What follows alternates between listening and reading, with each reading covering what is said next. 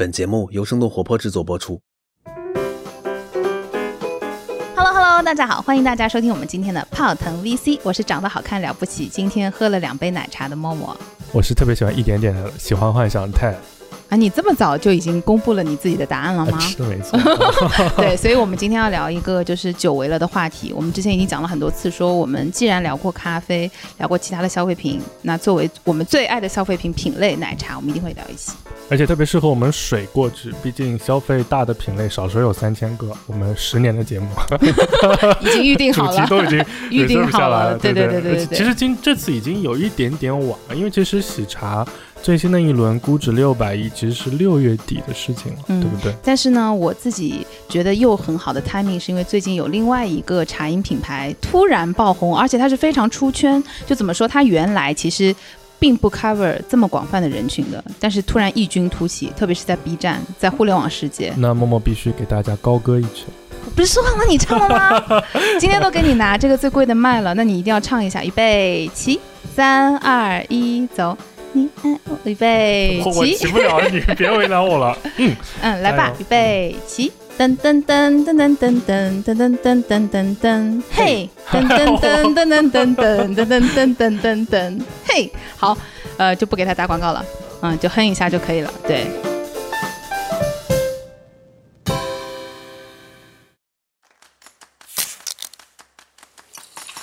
泡腾 VC 有点东西，欢迎收听泡腾 VC。听身处一线的风险投资人带给你最前沿的 VC 趣闻和冒着泡泡的新鲜观点，让我们聊点冒泡的。泡腾 VC，有点东西。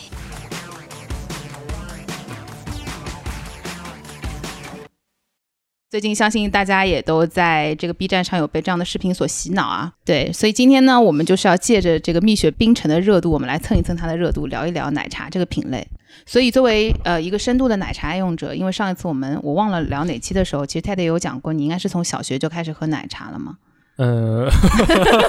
就现在喜欢一个东西要讲历史沿革，对对对对对就。是我爷爷的爷爷就曾经用过什么什么的包，所以我一直用这个品牌。所以你就是可以从从小到大，就是观察到这个市场上的茶饮的这个变化，然后来跟我们聊一聊，就是整个奶茶行业的这样的一个进程，好不好？对，因为我我不确定，就是就反正我以第一视角展开吧，因为我不确定我自己代表的是完整的周期吧，但大概应该是我们的童年时代到成年，基本上就是跟奶茶的这个生命周期大致是比较重合的，嗯。所以可能其实最迟到我们初中、高中时期，在校门口啊，或者是就是有一些地方已经其实已经大量的雨后春笋般的出现了很多这种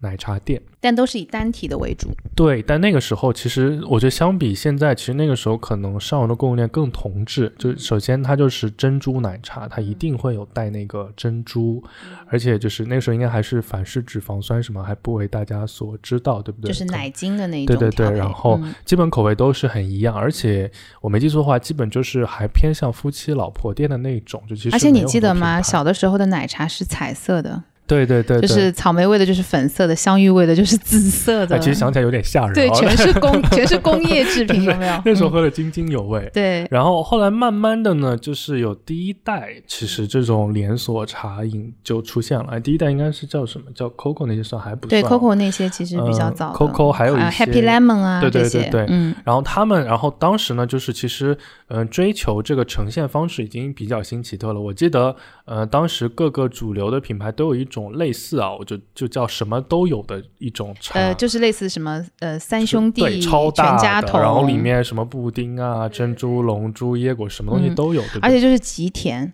就他把所有甜的东西堆在一起。你喝那一杯，我记得以前我最喜欢喝的是那个蛋糕奶茶，就是它里面就是 真的很腻，真就是的腻。很厚的奶油，然后再加上珍珠，然后布丁什么的全都在里面。对，嗯对的，对的，然后对还有好多，然后慢慢的，其实，嗯、有一家公司就像五十岚，其实可以就稍微啰嗦两句。嗯其实，在它的在奶茶比较早期原始的时候，它也有，但是他们就是按照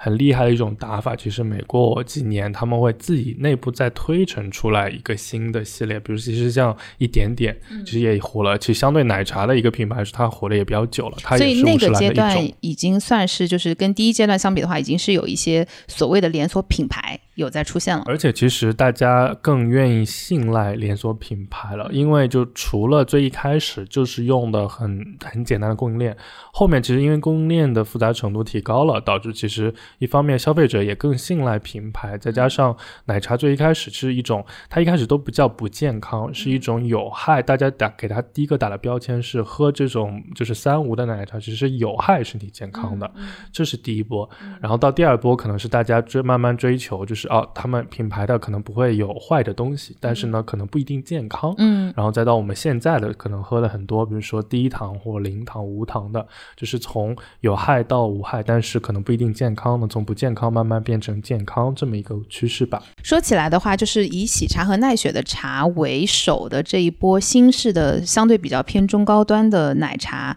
其实他们都主打了鲜果的概念。对，就在那个之前，其实大多数的奶茶，包括像我们经常喝的一点点，其实它都还是以以奶茶本身，就是奶茶本奶茶为主的。然后，但是奈雪和喜茶其实基本上他们当时出来的头部 SKU 全是鲜果茶。就是这个其实特特别有意思一点，就是当时在其他的很多鲜果茶，可能我还没有接触到的时候，其实一点点有一个特种的一个 SQU spo，就是叫。其实它也是用鲜奶的，嗯，就应该叫绿茶拿铁或红茶拿铁吧。就它其实也有意识，而且其实那个客单价已经不低了。我综合点下来的话，也是大概十十大几到二十多的这一个区间了。其实跟更贵一点的其实差的也不太多。嗯，在他们出来之前，几乎所有的连锁的奶茶店，它的核心 SKU 一般都是在十几块的这个价位。然后到二十块已经比较贵了，最早还记得应该是六块钱八块钱一杯。对，小的时候是就是可能是五六块一杯，就是那个全是色素的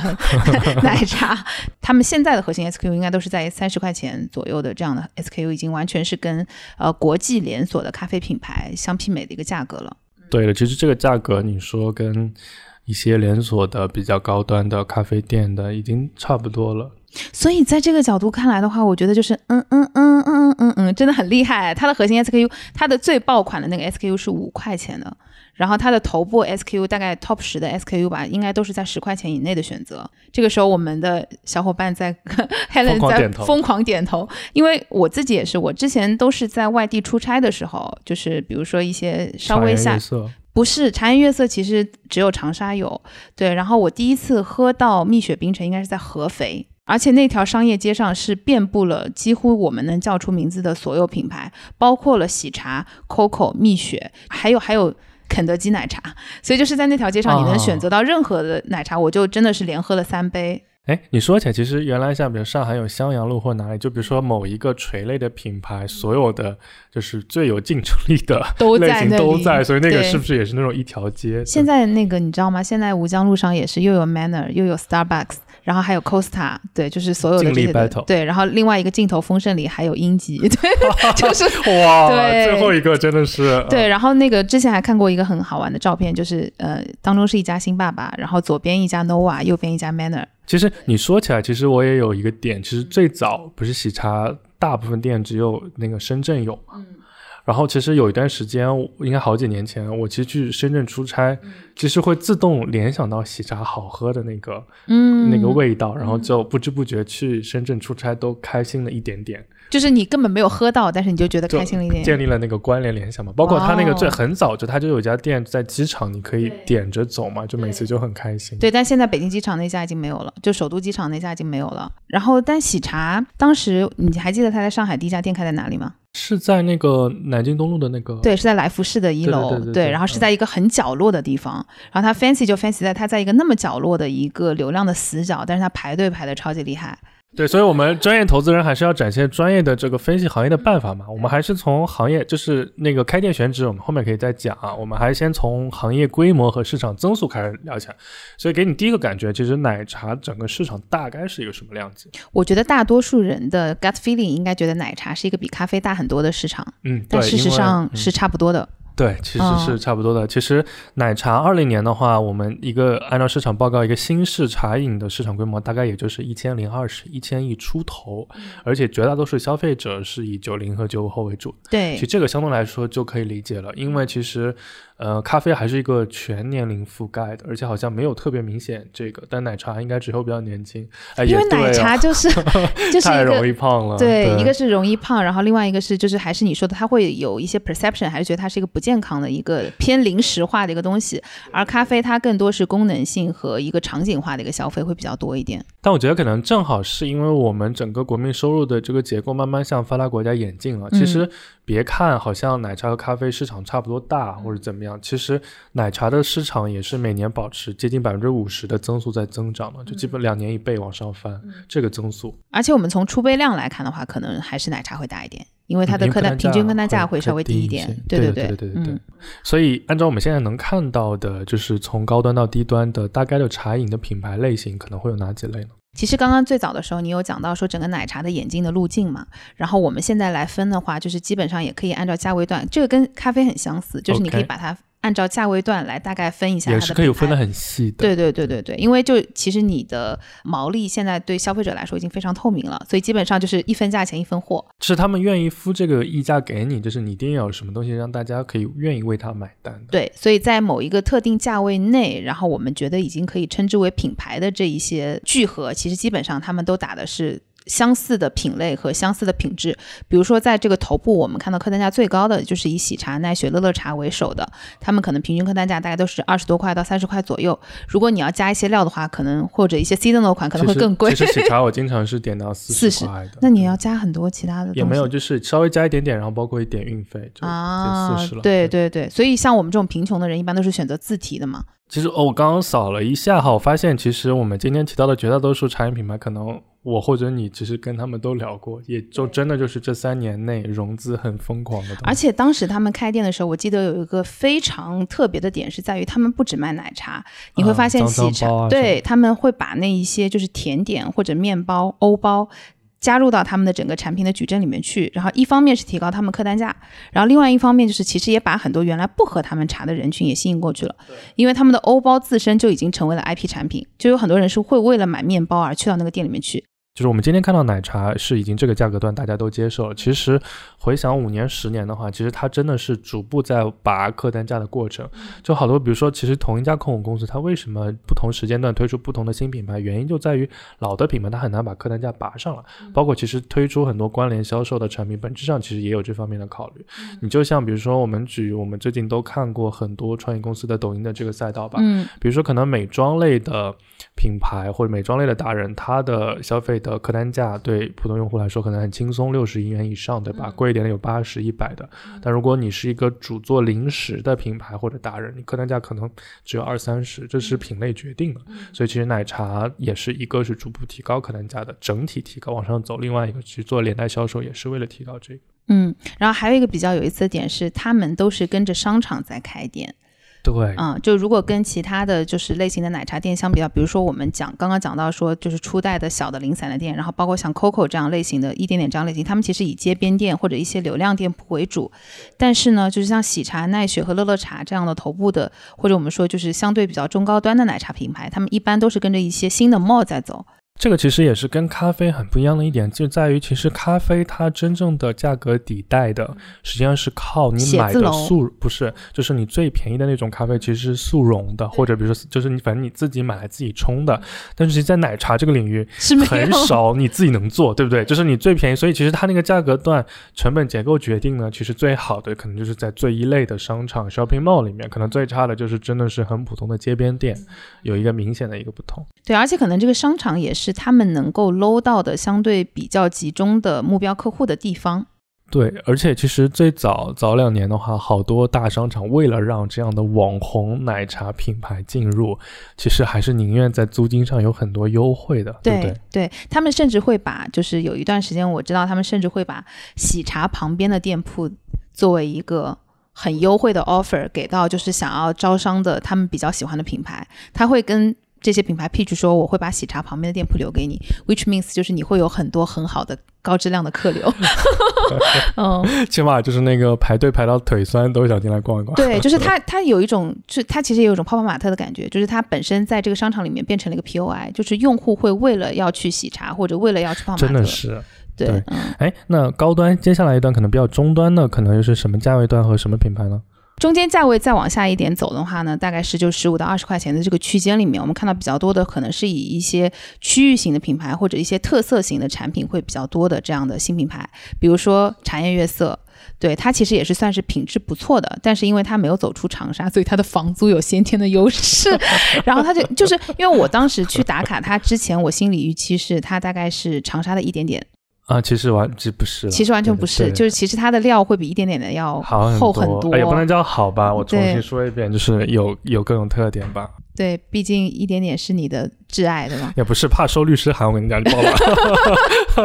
对，就是因为我我第一次就是去到长沙出差的时候，然后我就在呃高铁站买了一杯他的那个幽兰拿铁，就是他的 Top SQ，上面放了很多小的山核桃仁，就是还蛮 fancy 的，嗯。哎，所以你其实启发了我一点，就是我刚刚其实想的是，如果同样的等级的用料。做区域型的，其实会给用户的体感更好。但你刚其实提醒了我，就是因为如果做全国连锁的话，真的是要全国统一价的，很难。对，而且你就地租的话，其实一线城市可能跟三线城市就能差出可能十倍，可能都夸张的话。所以，但你一定要去统一定价，但你又不能说就是用便宜的房，就是地租成本的地方去补贴那那那那张成本模型又会有错。所以你每个店还是都要赚钱的。这样的话就显得其实统一定价真的很难了。对，所以我们现在看到，基本上它还是会在同等 level，就是同等线位的城市里面横向扩张会比较多。比如说一点点，我们看到他在上海做的很好，然后他去了北京，然后他去了其他的城市，对不对？因为他在上海这个价格验证了它覆覆盖到其他地方是完全没有问题的。对，然后但是茶颜悦色至今它应该也就是在呃武汉有尝试性的开了店，然后另外就是跟着那个超级文和友有开到那个深圳去。哎，这也是很有意思的一点。我们以前经常有一个行业的一个通论，就感觉可能做品牌要先从上海起步。但你看看细看这些新的奶茶，好像。很少有从上海起步的，你不能这么说。我觉得喜茶爆火是在上海，嗯，就是就火也可以火在这里。喜茶第一家现象级的店就是来福士的那家店，其实，在那之前他在深圳的时候，好像还没有火到这个程度。就是当时它变成一个大家就是街头巷尾耳熟能详，还有同时还有个品牌，我不知道你还记得吗？叫鲍师傅。啊，就是当时就是人民广场双煞，一个是喜茶，一个是鲍师傅，排队对对对，而且都是那个黄牛要溢价很多在卖的。就喜茶当时是二十多块的奶茶，黄牛价要卖到八九十块。我觉得这就最迟到二零年吧。我们比如说以就出去玩要点奶茶点喜茶，不管叫外卖还是堂食，还是要等两个小时以上的，对，还是很夸张。喜茶我自己作为消费者有一个很好的体感，就是因为它是最早开新零售的。你记得吗？就是它的线上点单是开的比一点点早的。没有没有，我觉得这个确实是跟就是你这家公司是把什么作为长期竞争壁垒相关的。你像最早，其实你看我们如果时间轴拉到十年左右，其实在国内最早做成规模的餐饮外卖的是谁？其实是肯德基和麦当劳。你拉到近，我们说提薪零售，不谈那些就是免费货架或者免费货柜，其实真正在自己的店内或者怎么样有真正高效的点单系统的设备的和结算体系的，还是肯德基和麦当劳。最终，你公司把什么样的东西当做核心竞争壁垒，我觉得还是有差。对，就是我觉得就在就在喜茶，可能就虽然在同等时间点，可能一点点的店的规模远远要高于喜茶的，嗯，但是其实长期竞争壁垒这东西确实是，包括今天，其实这我觉得也直言不讳啊。其实有的时候我用一点点的这个点单的微信的小程序，很多时候其实是某种意义上是失灵的，我还得回到美团的这个点一点点的这个界面里面用美团来点这个外卖。但是你用喜茶这个，我想大家。家绝大多数用点喜茶都是直接用微信的小程小程序喜茶购嘛，对吧？来点，我觉得这个就是一个比较有意思的特点吧。那在终端再往下，可能就十到十五块左右的，就是你最爱的一点点啦，就落在这个范围。然后 包括最近，对，然后包括最近我有吃到两个，一个是书意烧仙草，一个是悸动烧仙草。哇，那个真的是，就是他们的 slogan 叫做半杯都是料嘛，真的是半杯都是料，就是简直了，就是本来它那个杯子就很大。然后就是外卖又有折扣，就是你到手可能就真的是十块钱左右一杯，然后有半杯都是满满的料。那今天我们吃晚饭的时候，你不敢吃米饭，那今天你喝了哪些东西？跟大家讲讲。我今天喝了两杯新爸爸，然后喝了一杯这个楼下的叫什么便利蜂的奶茶，就是什么什么椰椰，然后还喝了一杯就是一点点的外卖，因为喜茶要等太久了。其 实我一开始比较抗拒点飞一点点，就是那些喜茶，有一个原因是因为他们的名字，我坦率来讲，就是 SQ 的名字真有点 gay 里 gay 气，就真都是叠字。你这期要被涂版了，我跟你讲。什么芝芝，什么梅梅，什么反正就是 A B B，而且是粉粉的。对对对，就让我觉得，就就就我一开始看这个 menu 的时候，我就可能都都不好意思点。我可以今天穿了件粉色的衬衫。视频感又来了哈，所以中档呃就大众款的，他们的特点可能是什么样的？就开店特别多，然后特别注重品相嘛。而且它的这个就是核心 SKU 可能特别简单，就你会发现像那个一点点，就比如说它的核心就是它的几种茶，然后搭配奶，或者几种茶搭配奶盖。就首先它的组件非常的简单，不像那个喜茶奈雪，他们都是有鲜果的。然后像茶颜悦色什么，它是有各种奇怪的 topping 的。所以它在每一个终端的呈现都可以非常的效率高，就是可能你看上去一点点的 SKU 也很多，但实际上它可能是几个环节的排列组合，对，变得很多。其实本身生产制作可能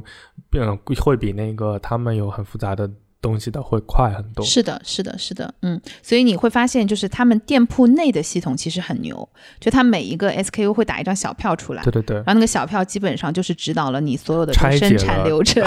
对对，然后所以就是你会发现，嗯，为什么我们会倾向于选择这种连锁型的品牌？一个是因为大家都知道连锁型的品牌，你最终在终端的时候出品都是非常稳定的。这个其实就是由他们自己内部的这一套产品标准化的产出，其实很厉害的。这也是他们其实做奶茶做了大几十年了，还是很厉害。是的，是的，是的。所以就是即使它半杯都是料，然后加了七六七八种，就是各种各样的东西，但只要它是非常标准化的组件，其实它是很容易。对对对对。所以你会发现，就是如果类比餐饮的话，奶茶的这种小店，它有点类似于那种翻台率很高的快餐店。翻台率超级高，比做快餐还要高多了。对对对，是的，嗯，你会发现它店铺里面除了一个点单员，几乎所有的人都在做出品这件事情。哎，你这样提醒我了，其实应该是在大众，就是高端和中高端，他们才会有店面可以让你做，是吧？对。嗯，其实到一点点这样的就是街边店是没有座位的，不可以做的。对对，所以一点点有一个运营上特别重要的细节是，它原来都是街边店嘛。对，你会发现你什么时候开始注意一点点的呢？因为你发现所有在它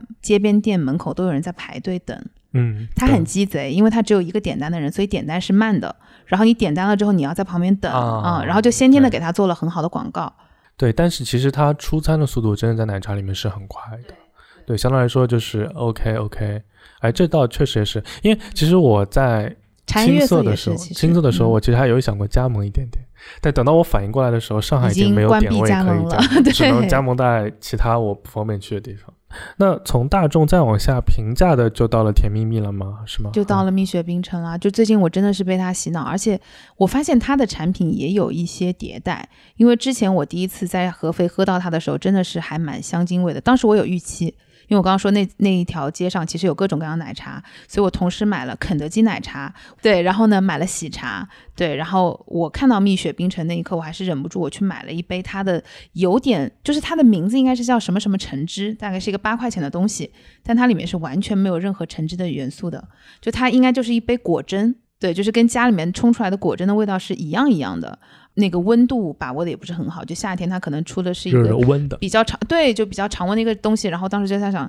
这个东西八块钱，我可能都觉得有点偏贵了，嗯。然后所以我一直对它有一个不太好的 perception，就我觉得它虽然便宜，但是它其实性价比并不高。然后但是呢，就是最近我真的试了一下它那个五块钱的爆款，叫柠檬水，就是 Y Y D S，还可以，就是它化繁为简，它没有搞那么复杂，它就是一点蜂蜜水，然后加了一片柠檬，看起来就是一杯水。但喝起来真的还不错，就因为如果因为你如果你拿它跟去买瓶矿泉水相比的话，你觉得矿泉水的价格，那你还是有服务和出品的，那你就还能接受。对吧？那其实你又暴露你，你喝矿泉水是喝到矿泉水高高端价位的。哎呀，现在便利店买瓶矿泉水都是这价格啊，什么百岁山呀什么的都是这个价格嘛，对不对？哎，他们会 发律师函警告吗？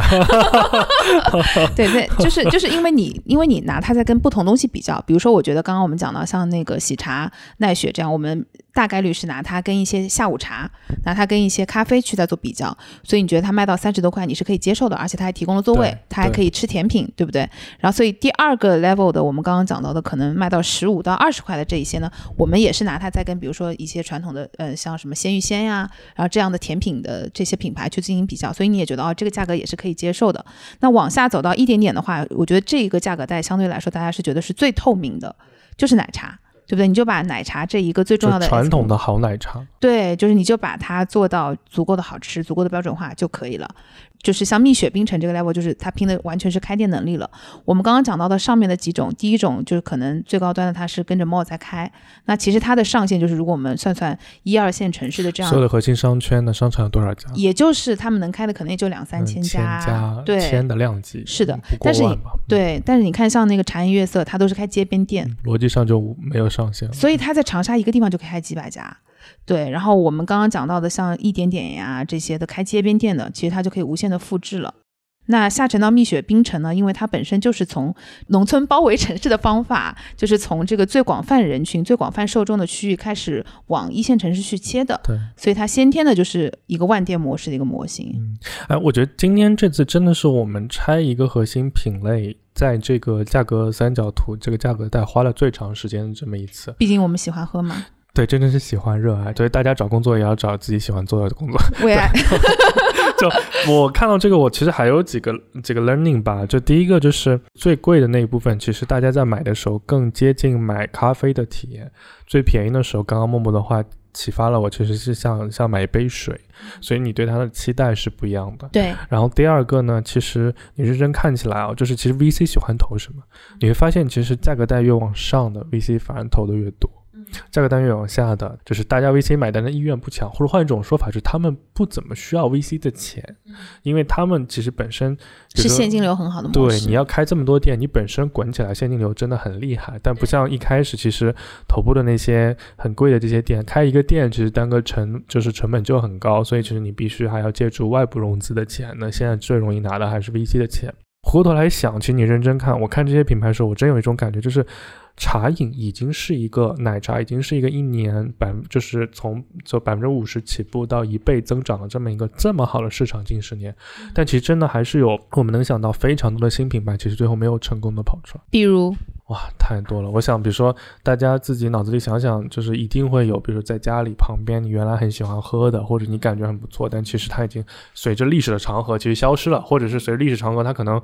只剩下那么几家店吊着了，或者是更多的就是前两年有一种就是有一大堆高仿的，大家都说不出哪家店是真，哪家店是假，然后但是那些假的店会把真的店的那个口感和那个就牌子做塌掉。哦，你讲的这个我觉得我真的很有感触，就是有一个牌子我以前很喜欢喝。就是我们上海有一家叫沪上阿姨的啊，对，然后它是它的主打品叫雪糯米奶茶嘛，对，所以以前我经常，因为我以前上班时候会路过人民广场地铁站就有一家，然后我一直会买，然后后来我发现有一些街边店也在卖，就阿姨奶茶什么奶茶，其实就是有李逵和李鬼的嫌疑，就是完全不一样的东西。你可以讲，虽然都是雪糯米加奶茶的组合，但是它的配比，然后它的甜度加上它的浓度，就是每一家出来都是千奇百怪。因为终端出来的东西不够标准化，所以体验真的很差。其实，对对对，所以我们刚刚讲到说，就是那一些万店模式的，或者是就是店开的几千家、上万家这样的店铺，其实它最重要的不只是输出它的品牌，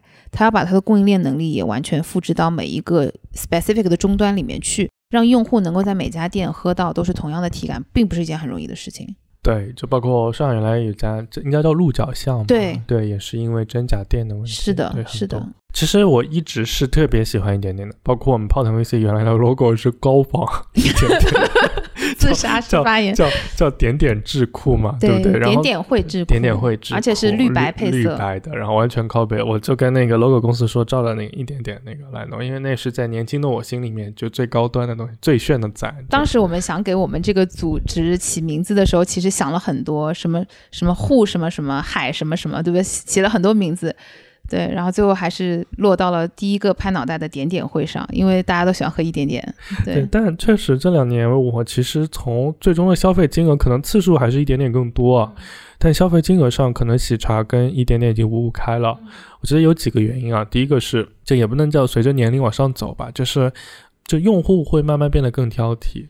变得更挑剔之后呢，就是确实有的时候会觉得喜茶的东西最终呈现会好一些。比如说我有时候点那个，哎呀，还是觉得这个名字 gay gay 的，就芝芝什么芒芒，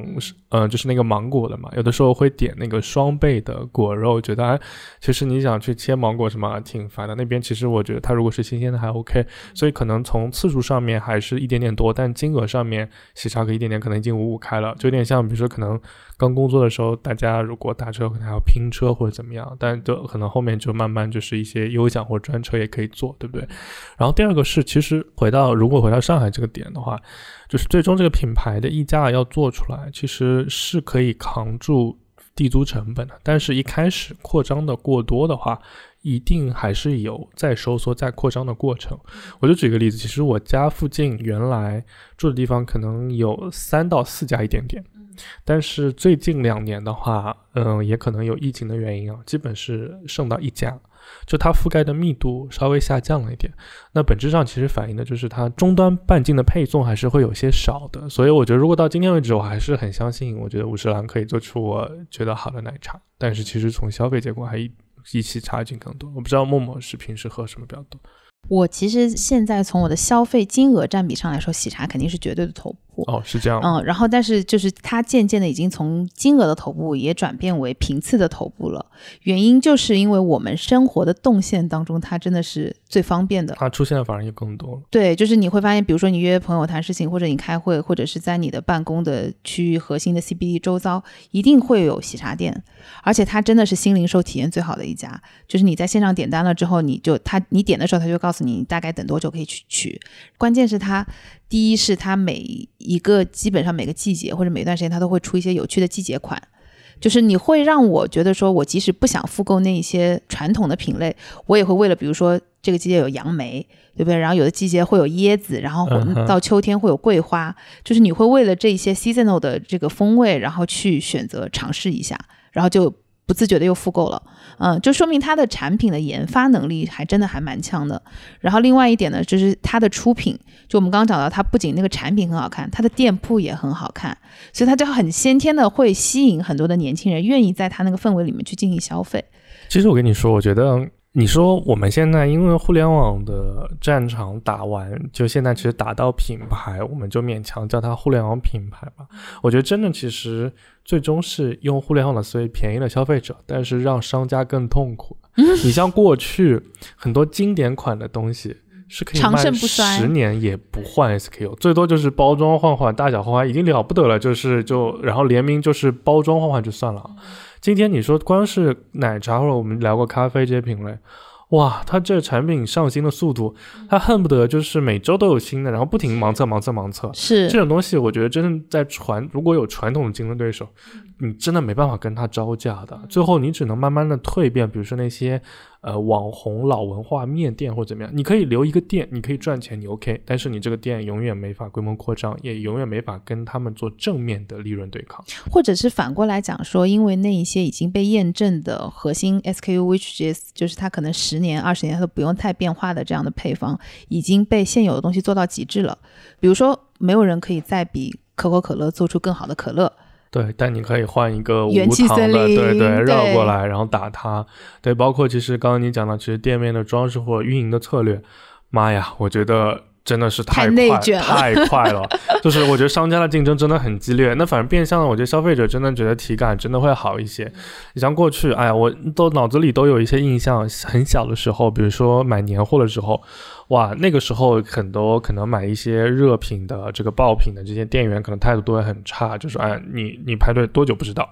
然后就排着，然后排到的地方有没有合适的，就也没有就算了。但今天就像你刚刚说喜茶这个时间，它计算真的很精确，做要做多久，等要等多久，排队要排多久，送过来要多久，甚至比如说你在机场店来不来得及取或怎么样，其实都是我觉得真的是对消费体验一个极大的跃升，我觉得非常考验商户自己本身的运营能力了。而且很多东西就慢慢变成了消费者觉得接受的基础的底线。你今天再来一个态度很差，当然那种标新立异的除外。你今天再来一个，如果基础服务跟不上的，其实就真的是可能三个月都坚持不下去。所以变相的其实把服务行业的门槛提上来了。其实我最近呢这两个月的一个新的认知就是，很多行业我们初看上去是没门槛的，其实它的门槛其实在很多看不见的地方。你真的如果，比如说很比。偏传统一点的，可能是它要很大的垫资或者资金前期的一个重资产的成本啊。比如说像这样服务行业，它其实是有一套特别特别门槛高的标准的服务体系。如果你做不到的话，其实你真的很难开始做这个生意。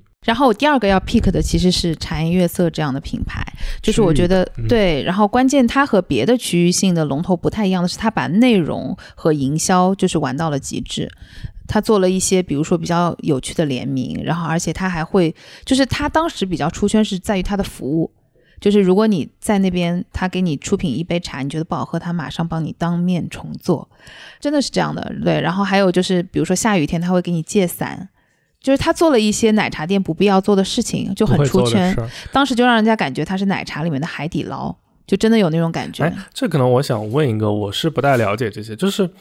我现在看，比如说有些品跟奶茶无关，有些品牌，比如说它号称呢，就是它做饥渴营销啊，或者怎么样，实际上是可能它供应链有问题，做不了这个产能或者怎么样。对，所以它反而把这个变成了自己宣传的一种优势。那你比如说，我就以茶颜悦色为例，它是属于这种。就是很难去做全国扩张，还是他们自己确实在宣传上有什么比较大的特点，所以坚持留在本地。我觉得，因为奶茶本身它还是有服务属性的，就它线下是需要人来操作的，特别是我们刚刚讲说，像它的组件相对来说会比较复杂，所以我觉得它为了保持它自己出品的稳定，所以它不会那么快的去做跨区域的扩张。然后你看它在做的另外一个尝试是，它在做一些零售型的产品。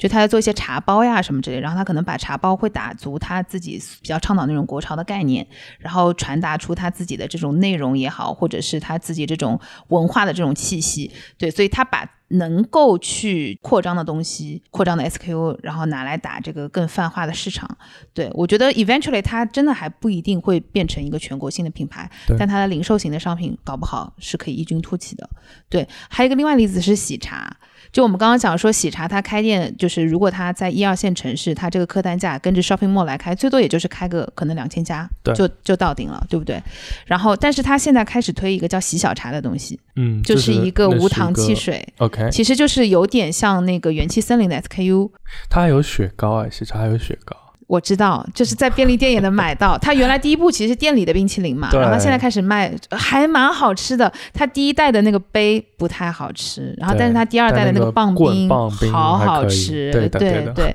所以你会发现，它用一些其他的零售型的产品来补足它的这个店铺的这个上限啊。所以呃，因为它的店本身已经像喜茶和茶颜悦色都是不管在哪个城市吧，就大家比较耳熟能详的一个全国性的品牌了。他在用这个品牌来赋赋能他的零售型的产品，对，就像海底捞去赋能他的自热小火锅一样，我觉得这个就很妙。好啦，我 pick 完了，那下面我们是不是要进入我们今天的小课堂环节？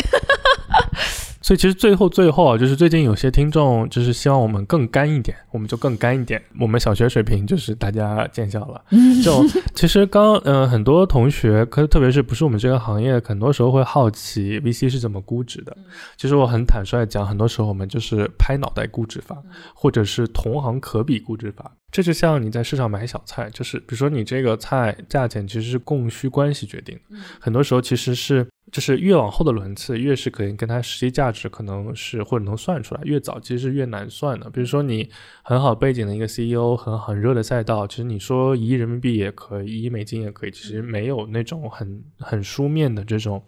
定义的办法，但如果特别简单的来说这个事儿，或者到上市公公司那个事儿的话，按照行业的不同，我们按照 P/S 倍数、P/E 倍数，比如说只按照它净利润的倍数，或者是这个收入市销率，还是大大小小可以给一个范围的。所以今天我们来聊奶茶这个事儿啊，因为有有好几家公司其实已经有上市预期，或者已经准备要上市了，所以这个事儿我觉得我们可以沿着这个展开展开。那么具体来讲，就是我们在这茶饮赛道里面、奶茶赛道里面该怎么去做这个估值？因为刚刚我们有讲有几种不同类型的店铺嘛，然后他们本质的商业模式，我觉得是不太一样的，所以就可能它对应的估值逻辑也是不太一样的。对的，嗯，有一些可能是比较偏直营型的店铺，那其实我们按照它的整个的开店的市场最后的上线的市场空间，然后来框算一个大概对应的利润水平或者是收入水平，然后按照这个绝对估值法和相对估值。值法。绝对估值法其实是按照它的这个现金流。最后能做到它能做到的这个对收入水平，然后相对估值法的话，其实就是拿它跟它的这个同比的企业对去比，就是比如说它的市盈率和市销率大概是能够达到多少倍的一个水平，然后去反向的推出它的估值。对，那其实像我们刚刚讲的第一种类似比较偏向直营的喜茶呀、奈雪啊这些，因为我们可以比较容易的框算出就是它最后能达到的这个规模。对，然后所以我们就直接就可以去拿它的单店模型，然后去算出它的，就比如说我的一家店一个月可以卖一百万，对，那其实我可能就是一家店一年就是一千万，如果我有一百家店，那就是一千万乘以一百，对不对？我就大概能知道这个品牌它最后的上限和它对应的利润是多少。对，然后呢，往下面我走的那一些比较偏加盟型的，其实它会更像供应链的收入。对，所以如果我们在看这个公司的数据的时候，你就会发现，它计入收入的并不是它最后的销售额，而是它就是供应链的收入。就比如说我供给我的加盟商，就我有两部分收一部分加盟费，比如说一家店是多少钱，然后每年供给一个加盟商，大概这个货品的原材料的价格是多少。所以就是这个估值逻辑肯定是跟第一种会比较不太一样，嗯，对。然后抛开刚刚默默讲的，其实因为还要看市面上现有的上市公司跟他们 最接近的是什么一种样子。就其实现在说实话，因为外国人也不喝奶茶，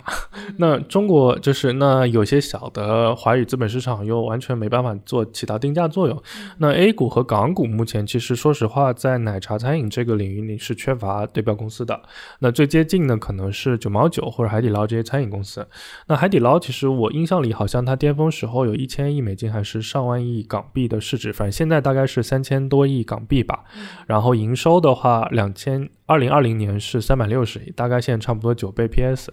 然后九毛九的话，现在是小几百亿港币，然后基本上也是十倍 PS 左右，所以这个可能是相对来说多多少少给他们做一个锚定的定定价，所以可能喜茶啊、蜜雪冰城、奈雪，如果假设他们有就近期要上的话，可能是可能在十倍的 PS 区间左右，但是因为坦率来讲，这是一个新的赛道，所以相对来说，我觉得。嗯，在港股上的话，反正刚登陆资本市场的话，大家还是会有一段时间比较追捧的。嗯，对。然后讲到就是类似于我们刚刚讲的蜜雪冰城这样的企业，其实它会更像啊我们以前见过的像这种。大几千到万店模式的，可能是以一些什么振兴鸡排呀、然后绝味鸭脖呀这样类型的，他们也是说很标准化，然后偏供应链的这个打法，对，然后所以就估值逻辑的话，可能会更靠近那种万店模型的估值逻辑。值不值钱？我觉得真的很难说，因为其实你看今年几个美妆上市公司上了以后，上市表现也参差不齐嘛，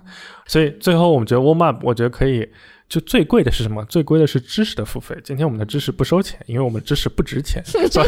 所以就比如说，如果呃最近要上的是哪一个？最近要上的蜜雪蜜雪冰城。对，比如说像以蜜雪冰城马上要上嘛，然后接下来几家也陆陆续上。打新的话，你打不打呢？我觉得这个决策影响很多人，你慎重一点啊。我们马上变成收股类播客节目。没有，我觉得蜜雪冰城已经走出了，就是我觉得它很像 B 站。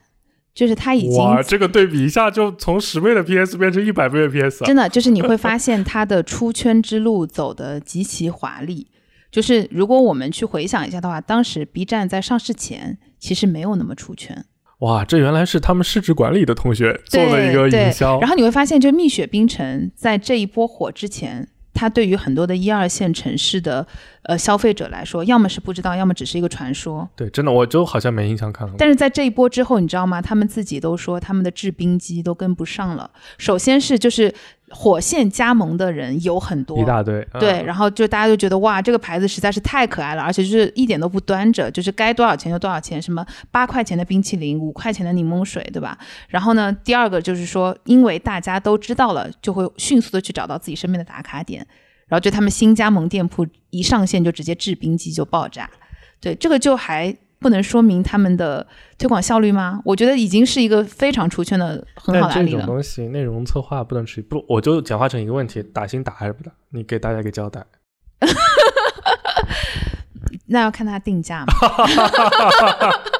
不愧是专业投资，人，这是一个很好的答案，这是一个很好的答案。说起来，以前所有的这些我们看到的线下的，比如说以点点为或者 COCO 为代表的这样的店铺，它其实完全没有在做互联网营销，完全不做。他们其实做的更多的都是说我这个店开在这里，然后这个店本身就是一个线下的露出，让这个店自己营销自己，然后 attract 来来往往的客流，对不对不？吃你互联网这一套，哎，对，然后在蜜雪冰城就不一样啦，噔噔噔噔噔噔噔。那我们今天就用这个音乐来结束我们今天这一欢期声笑语吧。打出鸡鸡。对，噔噔噔 噔噔噔噔噔噔噔噔噔，嘿，所以就如果大家就可以给我们留言一些，就是我们还没有听过的哦。有氧的茶一定要 Q 一下，对邮政做的那个奶茶，对邮政的奶茶。对，还有什么奇奇怪怪的奶茶店，欢迎大家也给我们评论里面留个言。我觉得这次我们可以大方点，抽十杯奶茶。对啊，就直接送奶茶嘛，直接送奶茶。微信转账或者直接帮你们小程序点好喜茶，有有那不行，还下次粉丝见面会好了，这样热闹一点。但什么时候就等这个组织安排。你这个就下次一定的太过分了吧？对对对，就是直接就是红包微信转账，好吧？就是以喜茶的这个头部核心 SKU 为准，好不好？噔噔噔噔噔噔噔噔噔噔噔噔，大家拜拜拜拜拜。拜